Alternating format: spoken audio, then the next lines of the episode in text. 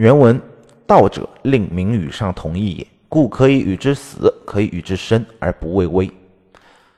孙子的道定义非常明确，叫令民与上同义，让人民与君上、士兵和将军意见保持一致，就是我们所常说的上下同欲者胜。上下同心、同德、同欲是战争的国内政治基础，在于人民支不支持战争。人民支持你，那么你才能打；人民不支持，你就不要轻举妄动。所以这里甚至不是指的战争的正义性，他说的就是人民支不支持的意思。比如说日本发动侵华战争。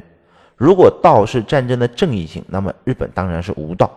但是如果从名与上同意这个角度来去理解，说日本军国主义的宣传已经让日本全国人民都狂热的支持战争，所以才有可以与之死，可以与之生而不畏危，生死死都置之度外了，所以最后才有那个所谓的神风特工队。反观中国当时。当时的中国还没有统一，军阀混战，国共争锋，人们盼望的是安定和平，没有什么战心，也没有共同效忠的那个君主，所以第一条令民与商同意就不存在，所以一直输，输了八年。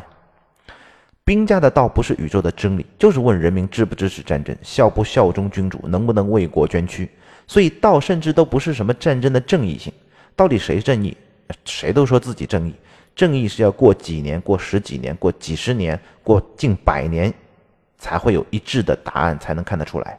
所以要在道上胜出，关键就是抓政策、抓宣传、抓军队的思想工作，大家才愿意跟你一起作战。把道列在第一条，也就清楚的能够明白，在战争当中，宣传和武器一样重要，甚至有的时候更重要。林彪说：“枪杆子、笔杆子，夺取政权靠着两杆子。”巩固政权也靠这两杆子，就是这个道理。